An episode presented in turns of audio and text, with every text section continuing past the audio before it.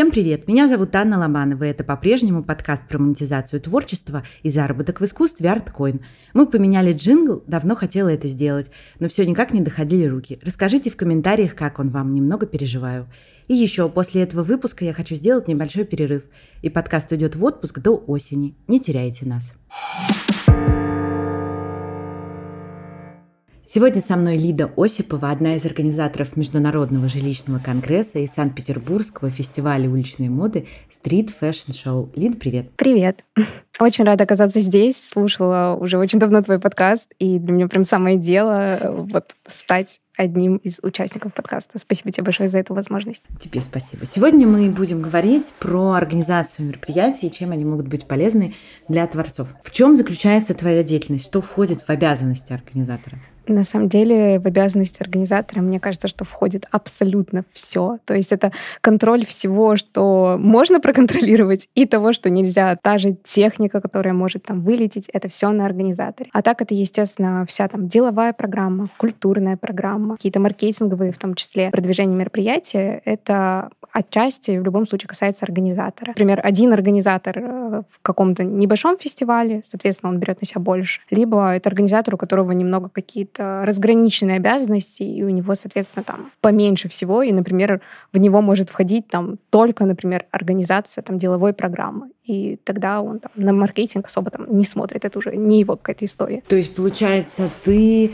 должна обладать знаниями пиара, маркетинга и всяческие продюсирования организаторские способности. Это все в одном? В принципе, да. Я как организатор работаю копирайтером, то есть пишу текст. Я там правлю вот этот там сайт, например, ставлю всю информацию в приложение. Хотя вот можно подумать, что организатор — это человек, который там всем позвонил, такой, ты можешь? Человек такой, да, я могу. И ты такой, ну, все отлично, отлично, я вроде все организовала.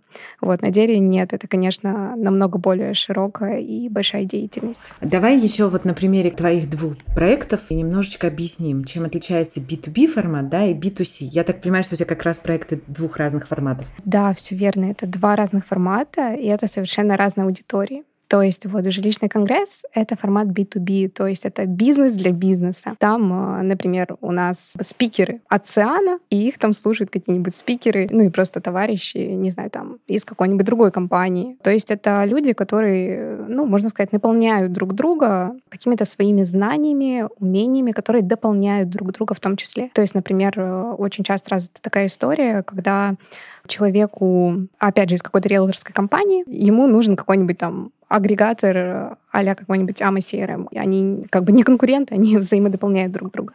И вот они как раз-таки на конгрессе находят друг друга, партнерские связи появляются, у двух, можно подумать, конкурентов. B2C формат, ну это, в принципе, наверное, все, что окружает большинство людей.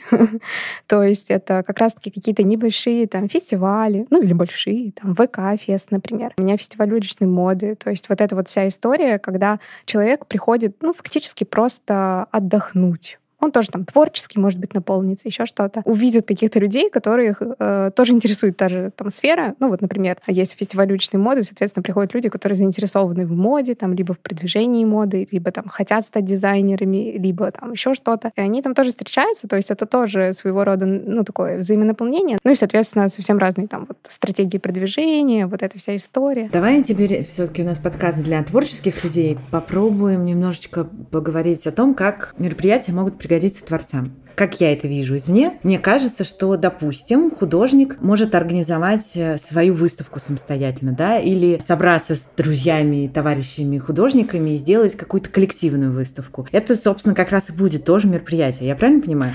Да, все верно. Вообще мероприятие само по себе, оно тоже как такое творчество. То есть вот я как раз перед подкастом думала, можно ли отнести вот организацию мероприятия к творчеству. Казалось бы, ну нет, наверное, это там бизнес. Но я подумала, что а почему нет? То есть вот организация мастер-классов, организация там, не знаю, вот того же там конгресса, например, это же все проработка вот этих тем. Это тоже там какое-то творчество. Творчество в продвижении, творчество вот в программе, творчество там, не знаю, в культурке какой-то. Ну, то есть оно все равно проявляется. Ну, естественно, творцам это тоже, я думаю, в настоящее время, я думаю, вот мероприятие, вот этот вот событийный маркетинг, это такое, наверное, одно из основных средств продвижения как раз-таки людей. Во-первых, они там, да, могут знакомиться, то есть это там поэтический вечер, например. Поэты, они знакомятся между собой, но при этом они еще и набирают какую-то свою аудиторию. И я как раз думаю, что мероприятие сейчас — это очень классный инструмент для того, чтобы творцам продвигать себя. Я услышала термин «событийный маркетинг». Да. Расскажи немножко, есть ли у него какие-то правила, например? Я немножечко понимаю про контент, да, и понимаю примерно, как работает продвижение, да, с помощью контента. Здесь тоже есть какой-то четкий набор правил? Или все-таки так как события всегда разные, то и каждый, ну, условно говоря, мероприятию и событию, да, ты подходишь индивидуально. Естественно, это индивидуальный подход. Ну, и, естественно, это глубже, чем просто вот взял и создал мероприятие. Естественно, это проработка целей, проработка задач, проработка аудитории. Исходя из этого уже мероприятие. У художника основная цель продвинуть свое творчество, то, естественно, выставка ну, классно, это хорошо. Делать ее это замечательно, но надо посмотреть тогда, если мы берем креативные пространства города, например, какая аудитория вот у этого художника. Ну и, соответственно, исходя из аудитории, уже выбрать, какие будут картины представлены, а где они будут представлены, а как будет проходить открытие выставки, а там будет ли оно вообще. Естественно, это вот набор вот этих маркетинговых там стратегий, вот этого всего, то есть это проработка все равно. Ну и, естественно, да, это зависит уже отдельно от творчества человека и от того, чего он сам хочет. Если мы берем какого-то творческого человека, не очень разбирающихся, как правило, мы все не очень умеем продавать и продвигать. Как ты считаешь, сможет ли э, творец создать э, для себя или там, если это какое-то объединение даже, да, людей, самостоятельно подобные мероприятия, или ему все-таки необходимо привлекать э, специалистов, как ты? Я думаю, что, естественно, человек может сам это сделать. По поводу специалиста, я вообще считаю, что для каких-то вот таких частных случаев в принципе, это, наверное, даже не настолько важно нанимать специалиста. Почему? Потому что, во-первых, творец сам знает лучше все-таки, чего он хочет. У него все-таки свое творческое мышление, и он, исходя из него, уже там подбирает, что он хочет конкретно. У него уже есть картинка в голове. Организатору все равно надо эту картинку какое-то время, чтобы нарисовать. Ну и плюс к этому, например, куча пространств городе, там тот же лофт-проект «Этажи», поскольку я из Петербурга, там можно вообще организовать мероприятия зачастую бесплатно. Можете туда прийти, сказать, вот у меня такая хорошая идея там, для выставки, они эту идею там одобрят, например, и, в принципе, я думаю, что они прямо там могут помочь с организацией. То есть там не обязательно прям вот это пространство, как-то смотреть кучу роликов, как же его правильно разграничить. Они там все, в принципе, сделают и помогут, и я думаю, что это возможно практически во всех креативных пространствах сейчас в настоящее время. И также в библиотеках, домах э, творчества. И много организаций, я думаю, которые будут заинтересованы даже там бесплатно помочь в организации. Кстати, у меня был выпуск библиотекарем, да, и она как раз рассказывала, очень много для меня было лично открытий. Допустим, я хочу, ну, я выставку не могу открыть, я не рисую картины, не пишу, да, ну, допустим, не знаю, я хочу сделать презентацию книги своей или еще что-то, да.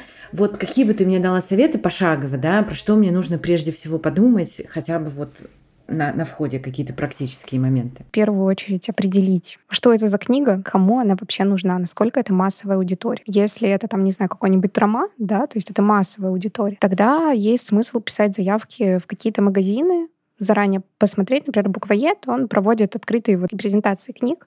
Вот. Ну, понятно, что если там, например, э, ну, как начинающий писатель, соответственно, буквоед, скорее всего, там не возьмет, можно написать какие-то другие магазины, более маленькие. Также написать библиотеки, они там сто процентов будут рады видеть.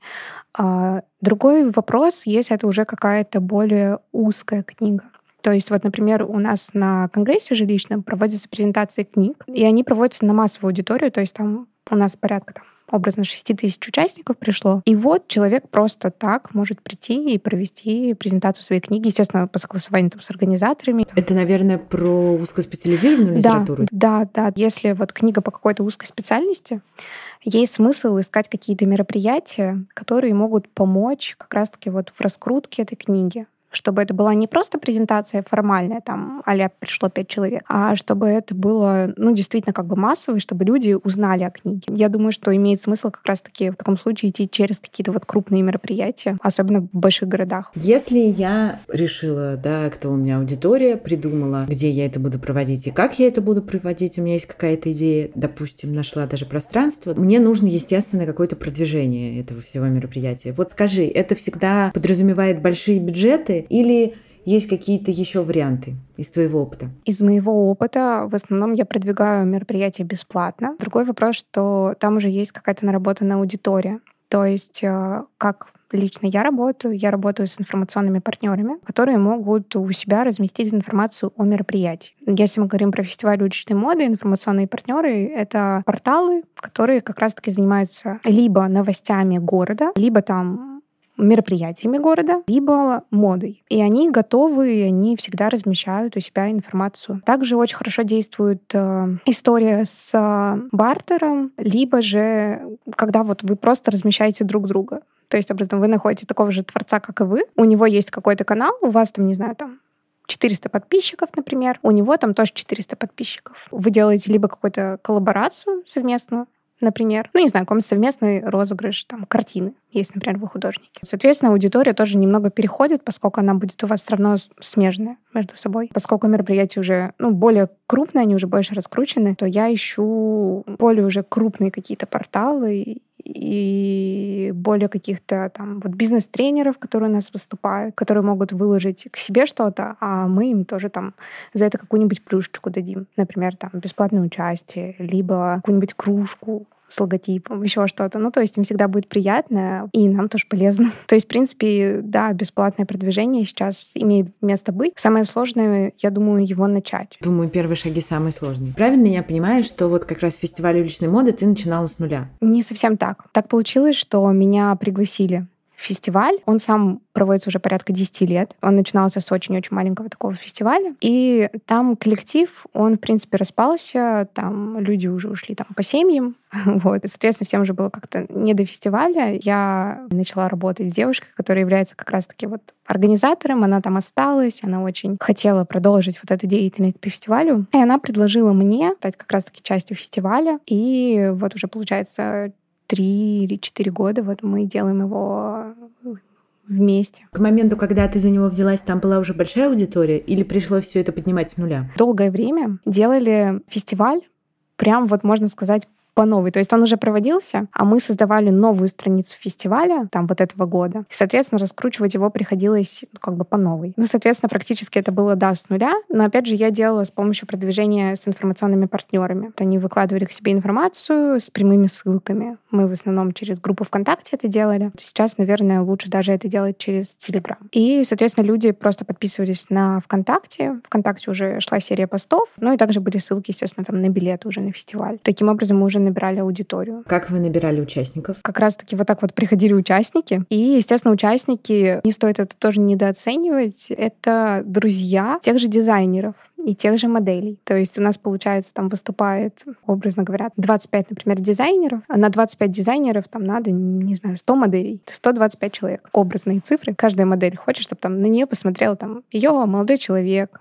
мама, еще кто-то. Уже плюс один человек, плюс один билет. Соответственно, если это дизайнер, он тоже хочет, чтобы пришло еще больше людей. И родители, и друзья, те, кто помогал, и так далее. И то есть уже там типа, плюс, там, не знаю, пять человек дизайнер. Часто вот этих людей их как-то недооценивают, не берут в счет. А на самом деле это тоже довольно большое количество народа получается. Дизайнеров как вы находили? А дизайнеры, они сами оставляют заявки нам. Мы делаем первый инфоповод, это поиск дизайнера. И они как раз-таки начинают подписываться все причем даже те, кто пока что не планирует участвовать, они понимают, что там, ну, я подумаю, ну, я там скину подружки и так далее. Еще очень здорово, кстати, с институтами в этом направлении сотрудничать. У нас есть институт э, технологии и дизайна, есть институт культуры. Мы с ними тоже работаем в том плане, что там прямо вот э, ребята, которые учатся как раз-таки по направлению дизайна, им, естественно, интересно. Они в любом случае там тоже подписываются, смотрят, следят за новостями. История с отбором, наверное, да, классный инфоповод. Скажи, вот в среднем цикл мероприятия, то есть его подготовка до проведения занимает сколько времени? Смотри, конгресс мы делаем полгода, но это довольно большое мероприятие, то есть это где-то ну, порядка там 6 тысяч человек. Из них там порядка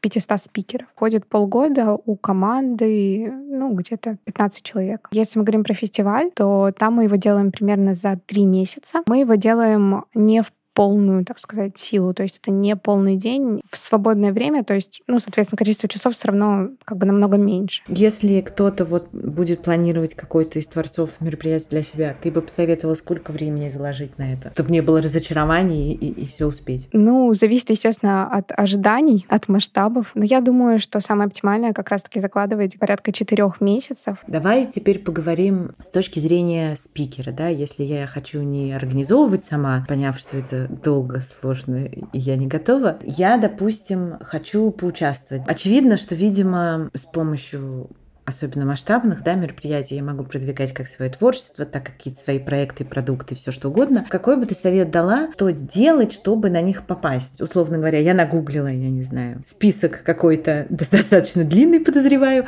и что мне делать дальше? Так как ты с другой стороны находишься, да, ты понимаешь, на что обычно как реагируешь. Что бы ты посоветовала? Я бы посоветовала вообще везде оставлять заявки, потому что это сто процентов работает. От самых каких-то небольших мероприятий до более крупных. То есть, образно, если если ты уже являешься спикером какого-то не очень большого мероприятия, ты уже можешь идти там на следующую ступень. Возможно, тебе повезет, если ты сразу можешь там на какое-то более крупное попасть. Тоже почему нет. Посоветовала бы разговаривать с организаторами, потому что некоторые там оставили один раз заявку, ответа не получили. Вот это мое самое любимое, когда человек вообще не получает ответа и думает, что все, это значит, что все, нет, отказ, у него там сразу все, депрессия, кошмар, что теперь делать, и все. Далеко не всегда так. У организатора обычно очень много заявок, работы, и человек может просто не знаю, быть в отпуске, например, увидеть, потом э, выйти из отпуска и все забыть. Либо там в этот момент начнется какое-нибудь собрание, например. Человек такой, ладно, потом отвечу, и тоже забыл. Я думаю, момент напоминания себе — это как бы важно. Вы этим не достаете человека, вы, наоборот, делаете благое дело и себе, и ему тоже, потому что вы ему напоминаете о том, что вы есть. А после того, как вы уже появились, то есть э, у нас, например, есть на Конгрессе четкая градация. Сначала человек участвует в каких-то небольших мероприятиях, по 10-15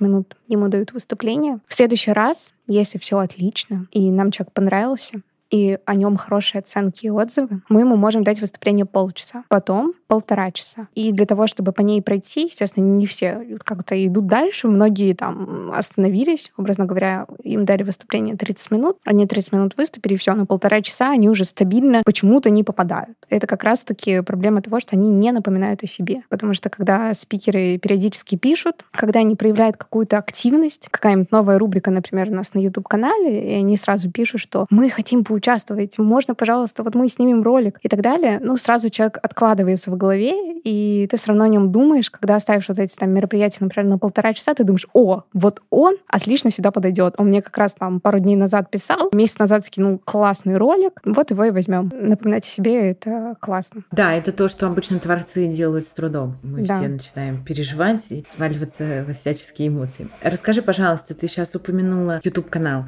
Правильно ли я понимаю, что у каких-то мероприятий есть еще свои социальные сети, там каналы в Ютубе, да, и там не только контент размещается в период проведения мероприятия, но и между. И это тоже можно использовать. Естественно. Вообще YouTube канал, вообще каналы социальные сети это классный инструмент. Вот мы сейчас добили на YouTube-канале 10 тысяч подписчиков. И, собственно, для узкого сегмента это много. И у нас постоянно, стабильно 2-3 раза в неделю выкладываются ролики. Во-первых, это всегда идут записи с мероприятия. То есть мы ведем трансляцию некоторых линей, не все, а выборочно. И после этого мы выкладываем раз в неделю. Этого хватает примерно на три месяца по какому-то одному мероприятию. Потом у нас проходят вебинары. Соответственно, тоже они записываются. Это еженедельные бесплатные вебинары для всех. Они тоже записываются, выкладываются на YouTube. Потом у нас есть э, такая вещь, как фестиваль креативной рекламы. Тоже мы берем коллекции старых роликов и выкладываем их. Это уже три ролика. Я запустила новую рубрику лайфхаки от э, экспертов. То есть они просто записывают ролик,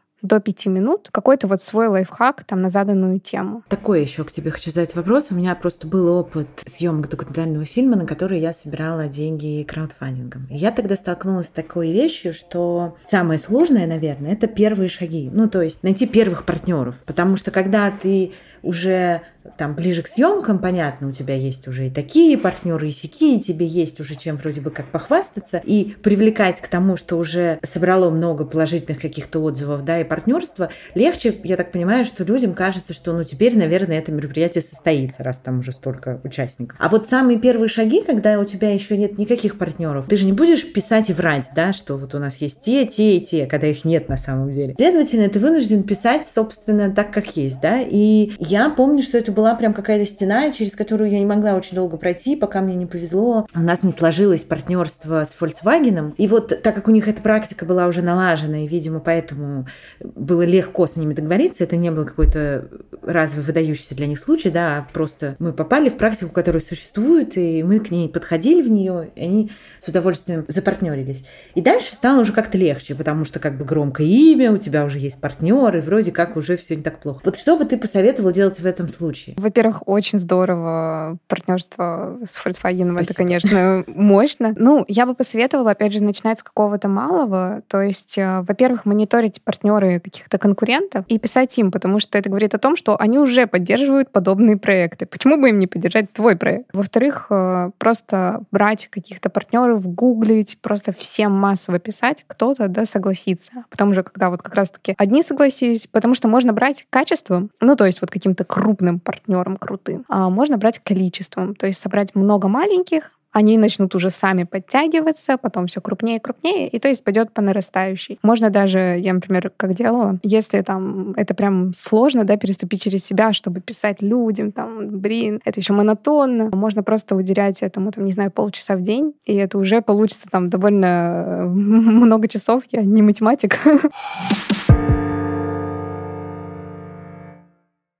Когда мы говорим про вот такие письма, по сути, холодные, да, так называемые, когда ты пишешь просто на какие-то почтовые ящики, которые лежат в открытом доступе, по сути, неизвестно кому, и на них нет ответа. Если это не личный контакт, да, как ты рассказывала перед этим, стоит ли тоже про себя напоминать, или надо смириться и понять, что им не интересно? Я думаю, тут имеет э, значение, э, что это вообще за партнер. То есть, если это какой-то крупный партнер, и ты понимаешь, ну, мне нужен этот партнер для проекта, ну, правда, тогда, конечно, есть смысл. Ну, во-первых, позвонить всегда есть смысл в любом случае. То есть ты советуешь в таком случае позвонить и уточнить, что вот э, было такое письмо, да, что и как. Да, особенно если эти партнеры действительно там нужны. То есть одно дело, если там ты пишешь маленьким партнерам, и тебе там кто-то ответил, кто-то не ответил, ты понимаешь, ну, ну и ладно, ну не ответили. Это будет, э, наверное, бессмысленно и слишком долго, слишком много энергии, если всем звонить. Другой вопрос, если там действительно какие-то ребята, которые нужны, от которых действительно будет какая-то крутая информационная там поддержка образно, тогда, конечно, я думаю, что таких надо прозванивать. И потом уже, если от них нету ответа «нет», там, подумаю, еще что-то, тоже периодически им напоминать о себе. Потому что, опять же, они могут забыть, им там надо еще с коллегами это обсудить, еще что-то. Опять же, чем больше ты звонишь, тем больше организатор хочет поскорее решить этот вопрос. Вот. Это тоже надо понимать, поэтому э, да, я думаю, что имеет смысл звонить тем, кто действительно тебе важен. Берем творца, любое направление, неважно, который хочет попасть спикером на какое-то мероприятие, и у него такого опыта еще нет. Я понимаю, что здесь, наверное, то же самое, что с партнерами, когда ты сам что-то организовываешь, да, когда у тебя есть какой-то опыт, дальше уже все легко. Если опыта такого нет, и ты хочешь сделать это первый раз, что бы ты посоветовала указывать в письмах, которые ты будешь писать, опять же, получается, с улицы, да? Есть, может быть, что-то, на что, на твой взгляд, понятно, что нет универсальных советов, но вот лично ты на что бы обратила внимание в этом случае? На то, что это за человек. Почему мы должны взять именно его, его какой-то вот опыт работы, выдающийся, может быть, достижение. Потому что тоже очень многие, мне кажется, не договаривают. Они там являются участниками какого-нибудь клевого там проекта, например, но им кажется, что там, ну, это не совсем то, еще что-то. Вот мне кажется, вот важно прям вот все вывалить о себе, прям по максимуму рассказать, э, кто ты, что ты,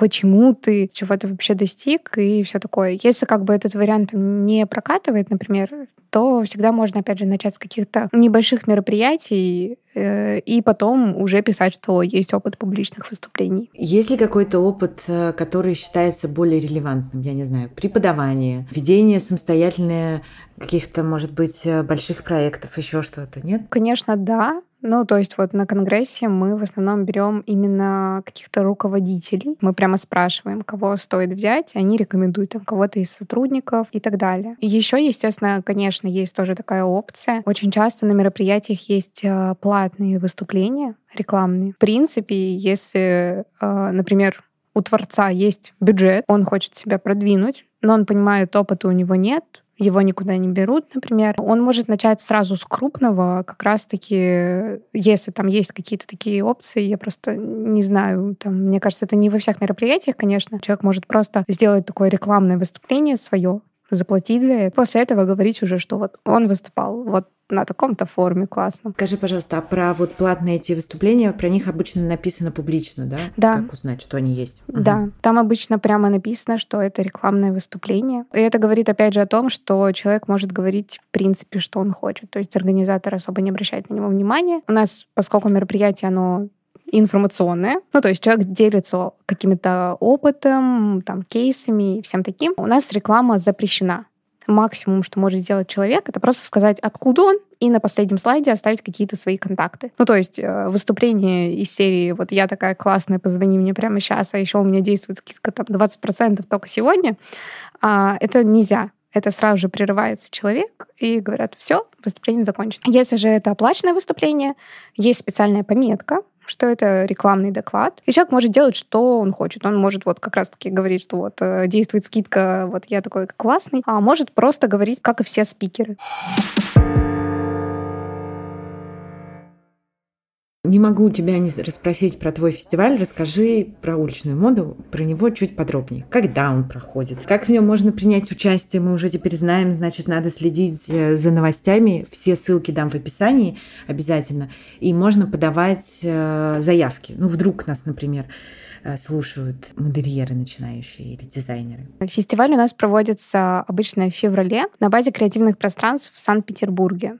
То есть вот мы были в Артмузе, в открытой киностудии Лендок мы в этот раз проводились. А до этого мы еще проводились в Ткачах. В общем, мы на базе креативных пространств. Принять участие в фестивале, в принципе, может э, практически любой. Суть фестиваля — это как раз-таки, во-первых, пропаганда уличной моды, а во-вторых, продвижение как раз-таки таких начинающих дизайнеров. Тех, у кого уже есть результат, у кого есть классные работы, но кто как раз-таки хочет как-то продвинуться, с чего-то начать, и вот не знает, вы можете просто ставить заявку, на то, что вы хотите представить какую-то свою коллекцию, написать немного о себе, представить фотографии и, собственно, все, ждать ответа и звонить организаторам. если вдруг они не отвечают. Сколько идет фестиваль? Один день. У нас там помимо вот уличной моды еще представлены там, например, перформансы с поэтами, то есть такое тоже возможно. У нас представлены э, тоже художники, то есть тоже если вы художник, если вы поэт, либо если там визажист, кстати говоря, либо еще какие-то тоже творческие специальности, которые вот вы думаете могут быть интересны, вы тоже всегда можете написать в оргкомитет фестиваля. Мы также хотим развиваться, как и вы. Поэтому мы будем рады вообще классным идеям. А можно ли с помощью мероприятий еще и заработать? Это вообще возможно? Если ты являешься спикером или если ты являешься организатором? Организатором. Вот если Конечно. я решу. Я тоже перед этим думала, когда шла на подкаст, я такая, так, надо там в себе покопаться, о чем-то подумать.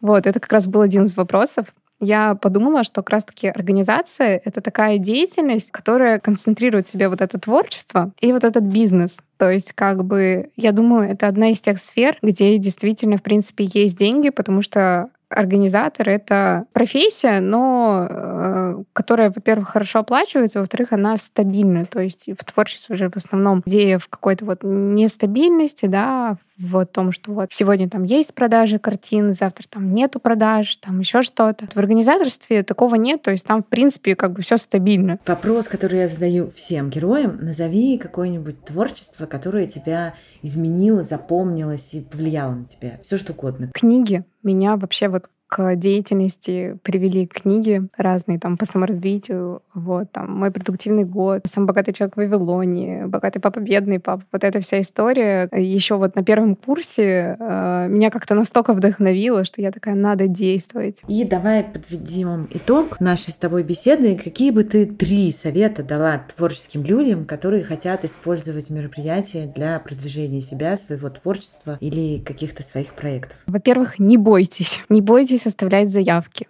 Не бойтесь звонить, не бойтесь писать. Да, там иногда надо проявить какую-то усидчивость в этом плане, еще что-то, но не бойтесь. Второй совет я думаю, если у вас, э, например, есть идеи, либо если у вас не получается каким-то образом прийти в чье-то мероприятие, сделайте свое мероприятие. Например, вы художник, вы можете сделать свою выставку. Зачем ждать, пока кто-то за вас ее сделает, когда вы можете это сделать сами? И третий совет — это следуйте всегда по своему пути, по своей какой-то чуйке. Если вы чувствуете, что вот вам это надо, значит, ну, вы не просто так это чувствуете. Наверное, вам это надо и стоит попробовать. Спасибо тебе большое. Как всегда, ссылки будут все в описании.